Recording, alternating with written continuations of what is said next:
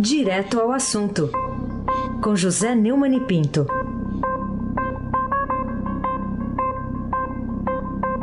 Neumani, bom dia. Bom dia, Raíssa Abac, o craque. Bom dia, Carolina Herculin, Tintim por Tintim. Bom dia. Bom dia, Diego Henrique de Carvalho. Bom dia, Nelson Volter. O Almirante Nelson do Pedalim.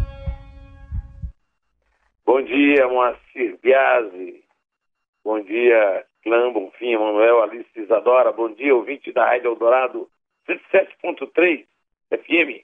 Aí, Abac, o craque. Muito bem, vamos começar aqui. Olha, acordo ameaçado é a manchete do alto da primeira página do Estadão. Também o mesmo assunto em outros jornais, na Folha, por exemplo, concessão de Temer aos caminhoneiros espalha conflitos. E, e, é que uma importadora pediu ao Supremo Tribunal Federal subsídio de 30 centavos no preço do diesel e agronegócio, o agronegócio pressiona o Temer por culpa do tabelamento do frete. Oh, o que, que, isso revela sobre a guinada do país da economia de mercado de volta a uns tempos de brasileiras e brasileiros, hein, ô Neumann? Ô, ô... Ayce, vamos começar pelo presidente da Confederação Nacional da Agricultura, o João Martins da Silva Júnior, que disse que o tabelamento instituído pelo acordo do governo com os caminhoneiros é um retrocesso, inviabiliza o setor e que o bom senso não prevaleceu, pois a tabela vai encarecer todos os produtos, todos os produtos à mesa dos brasileiros. Vamos ouvir o primeiro? Depois eu comento. Tem de rever essa tabela ou então a CNA vai tomar todas as medidas possíveis, até ir para a justiça, até questionar a legitimidade da tabela. Não pense só na exportação, isso tudo ia encarecer a, a, o alimento do brasileiro. Então nós íamos ter aumento de tudo, desde horticultura até é, carne, até leite, tudo ia ter um aumento. Então isso é que eu acho que tem de prevalecer o bom senso.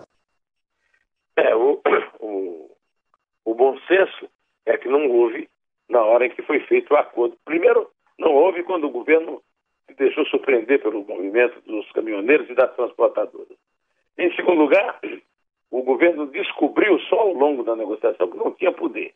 Depois meteu os pés pelas mãos e começou a, a, a propor soluções que não param mais. Uma atrás da outra, é um, alguma coisa tapando a anterior e tudo tá, é feito de acordo com a competência do governo, que é zero, zero. Esse trio Temer, Padilha e Moreira Franco é QI abaixo de 20. Realmente é de uma burrice atroz e também de uma insensibilidade e de uma falta de senso de realidade é, absurda. Então, está dando, está fazendo água. E eu estou começando a ficar com um medo muito grande do que pode acontecer a partir dessa crise imensa de autoridade que nós estamos vivendo. Carolina Ercolim, pintim por pintim. Neumani, será que os procuradores do Ministério Público Federal que querem o impedimento do ministro do STF, Gilmar Mendes, por ter concedido habeas corpus ao ex-presidente da FEComércio lá do Rio, que deu 50 mil reais ao seu instituto lá, o Instituto do, do Direito Público, tem alguma chance de su sucesso? É, o meu amigo Modesto Carvalhosa é, é, é numerou e vai lançar um livro até sobre isso na segunda-feira, eu vou participar do debate lá na Livraria Cultura da Paulista. É, ele enumerou 11 razões muito sérias e muito graves para o, o Gilmar Mendes é, vir a ser impedido, né, vir a ter, é, vir a perder o seu cargo. Mas o Eunício de Oliveira não tem motivos nem, nem autoridade para tocar isso no Senado, os colegas do, do Supremo também ficam se escondendo debaixo da toga.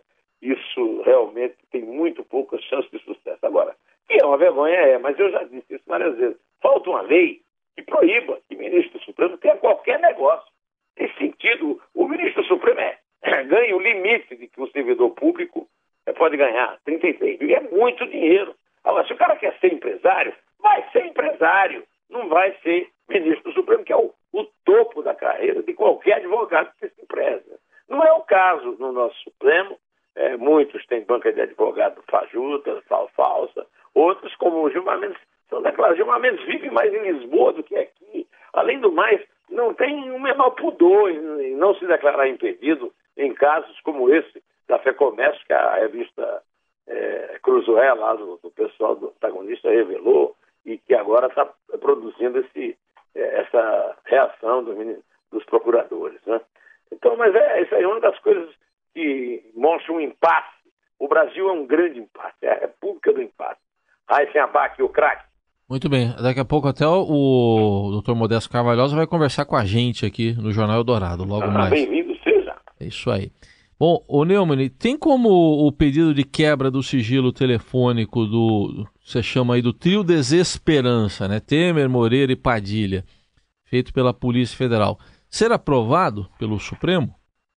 É, é a Polícia Federal pediu ao Supremo Tribunal a quebra do sigilo telefônico 2014 de Michel Temer e dos ministros da Casa Civil, Eliseu Padilha e Minas e Energia Moreira Franco. Está na primeira página do Estadão. E também na primeira página do Estadão tem um, subtítulozinho que é a reação do Temer. Em nota, Michel Temer afirmou que nada mais precisa ser dito sobre esse escândalo digno do Projac, a maior fábrica de ficções do país. Não é fábrica de ficção, não. O, o, o inquérito tem revelado coisas realmente cabeludas e assustadoras. E não adianta ficar fazendo, tendo esse tipo de reação. O que o Temer está devendo em relação aos portos, por exemplo, é explicar direitinho esse decreto. Né? Ele recebeu um milhão de reais da Libra, que ganhou uma, é, uma ampliação da concessão, um adiamento da concessão, é, e, e, não pagou nada até hoje ao posto, deve 2 bilhões e 800 milhões de reais, em vez de a dívida ser cobrada lá pela Codesp, a Companhia das Docas, está tá sendo feita uma arbitragem, eu vivo dizendo isso aqui, mas não adianta nada, a arbitragem é fajuta, é, a Rodrimar tem toda, a Polícia Federal descobriu lá papéis é, muito comprometedores, não adianta ficar, é, gente, porque ninguém acredita mais no Temer. Então ele tem que explicar por que é que recebeu o Joesley Batista, e isso ele não faz. Carolina Ercolim, tintim por tintim, Neumani, depois dos ônibus incendiados pelo crime organizado e da invasão do Palácio da Liberdade, onde o governador de Minas, Fernando Pimentel, costuma despachar né, por, por servidores em protesto, enfim, o que mais ainda pode acontecer no Estado brasileiro, que sempre foi tido como o maior símbolo da tolerância e da manha política? Pois é, se falava que em Minas, como tem muita montanha, o mineiro vai conversando ali, subindo a montanha, e aí por isso tem uma grande tradição na política. Agora, Minas é, é, é tomada por uma, uma, gestão bastante discutida do ponto de vista da, da qualidade, da competência e até da probidade, da honestidade do governador. Mas é, lá em Minas é também, como é o estado da política, é muito fácil controlar a Assembleia. E aí o governador fica impune, como está no Fernando Pimentel. Então o limite é o limite da impunidade do governador. Antigamente tinha um programa de televisão, um quiz, né, que dizia o céu é o limite. Em Minas e está se estendendo pelo resto do Brasil, o limite é o inferno. Ah, esse é abaque, o crack. Minas que está tendo alvo de ataques aí, né, por parte de facção o criminosa PCC, também, né, PCC. O, o Neumann, falando agora um pouco de economia, né, no, em que que é a disparada do preço do dólar, que chegou a R$ 3,83 ontem, a maior nos últimos dois anos, pode interferir na economia e o que pode ser feito para detê-la ou encontrar alguma forma de, de, evitar alguma mazela que atinja o bolso do contribuinte, hein? É, o, a principal consequência dessa alta do dólar é que o brasileiro perdeu a condição de viajar para o exterior, de fazer turismo e tal, que é um dos maiores negócios do mundo hoje. Né? É, em compensação, a viagem no Brasil fica muito barata. Então, o, se o Brasil tivesse um mínimo de competência no setor de turismo, estava faturando também com essa elevação do dólar. O que eu acho, apesar de não entender nada de economia, em casa quem a ministra da Economia, a dona Isabel, né? O que eu acho é que esse dólar vai ser difícil é, baixar, né? até porque é uma tendência mundial.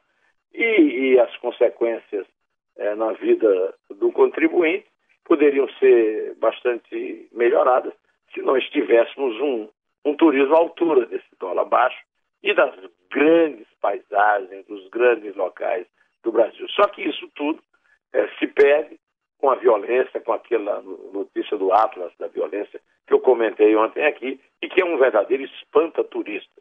Né, Carolina Ercolim, tintim por tintim.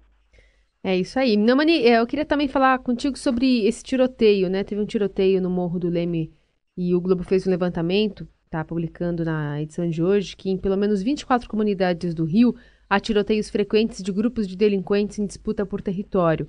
Afinal, a intervenção militar na segurança da cidade, que já foi maravilhosa, serve mesmo para quê?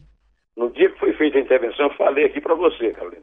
Intervenção meia boca. Escrevi um artigo no Estadão sobre isso. Lamento muito ter tido razão. Essa intervenção não é apenas meia boca. É boca nenhuma. É uma intervenção fajuta, de fancaria. É, até escolhi uma música hoje falando isso, sobre o Rio, de uma música do Rio. É, me engana que eu gosto. Realmente, a intervenção é, pisa do tomate, merece ovos na cara. E um dos, dos, uma das demonstrações mais evidentes de que ela não funciona é ah, o fato de que, até hoje, nada se sabe sobre a morte de Marielle. A última notícia que eu vi é que eles anunciaram com grande estadalhaço que tinham descoberto é, uma metralhadora que, era semelhante à que foi usada no crime, foi feita uma, uma reconstituição, os, as testemunhas ouviram a metralhadora, o som da metralhadora, e agora estão descobrindo o óbvio que já foi, tudo que foi descoberto sobre Marielle foi, foi desmentido depois. Agora, depois de toda a precipitação a respeito do é, o ministro Jaú Jugman da Segurança é, contando quem era, quem não era é, alvo de investigação, descobriram que a metralhadora não tem nada a ver com o crime, viu, Raíssa Abac e o craque. Vamos continuar ainda, de certa forma, nesse assunto, porque a, a carta dirigida à vereadora Marielle Franco, escrita pelo delegado Breno Carnevale da área de inteligência da Polícia Fluminense, é, revela algo de real, podre e grave sobre o atual estado de coisas, que lá que a propaganda oficial não consegue esconder, por mais que se esforce, Neumann?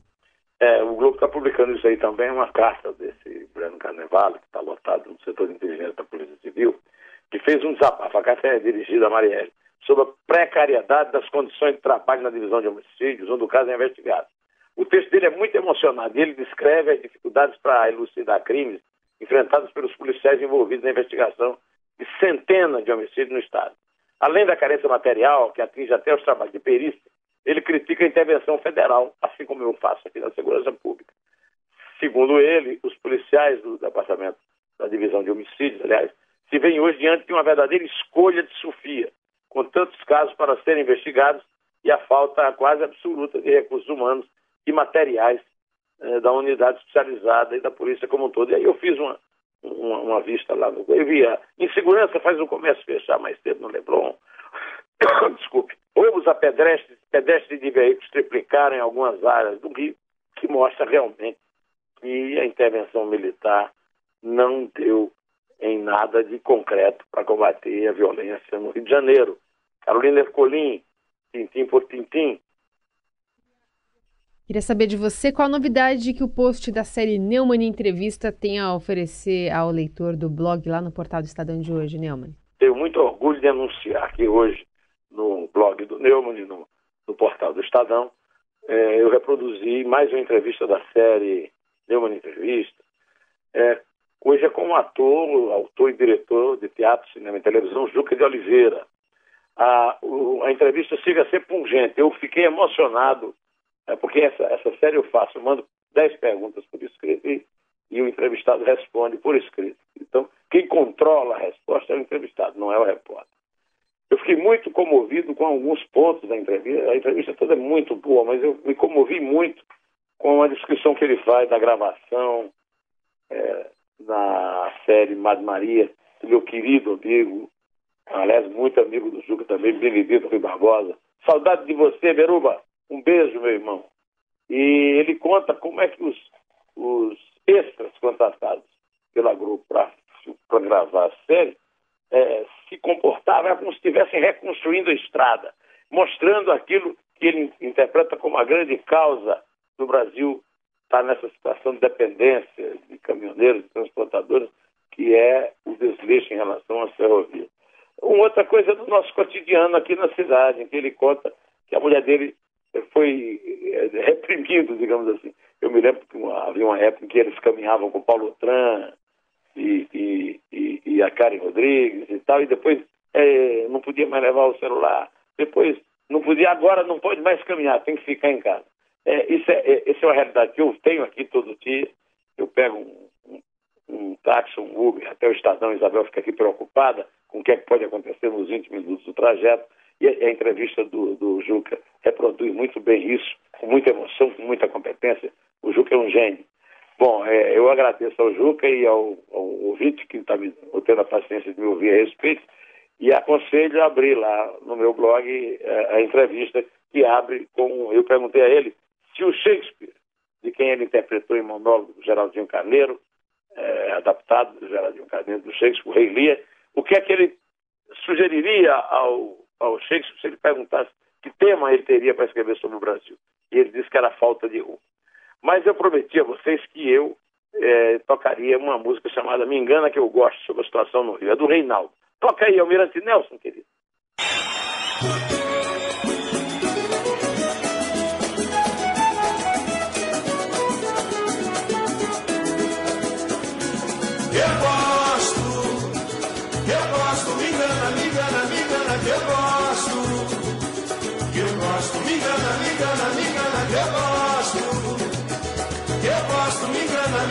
Me engana, que eu gosto. Eu gosto. Quem é carioca está satisfeito, pois esse é o jeito pra que reclamar. Se é bom o governo, é bom o prefeito. Cidade tranquila como essa não há. O meu capital está sempre sobrando, não sei até quando ele vai ser assim. Por mais que eu gaste, está sempre aumentando. Por mais que eu gaste, nunca chega ao fim, não é? Eu gosto. Oh, Carolina Reis. Ontem eu critiquei muito o juiz Marcelo Bretas por causa do elogio completamente extemporâneo que ele fez. E teve um, um meu seguidor aí no Twitter que disse que era ironia. Ironia é isso aí, meu.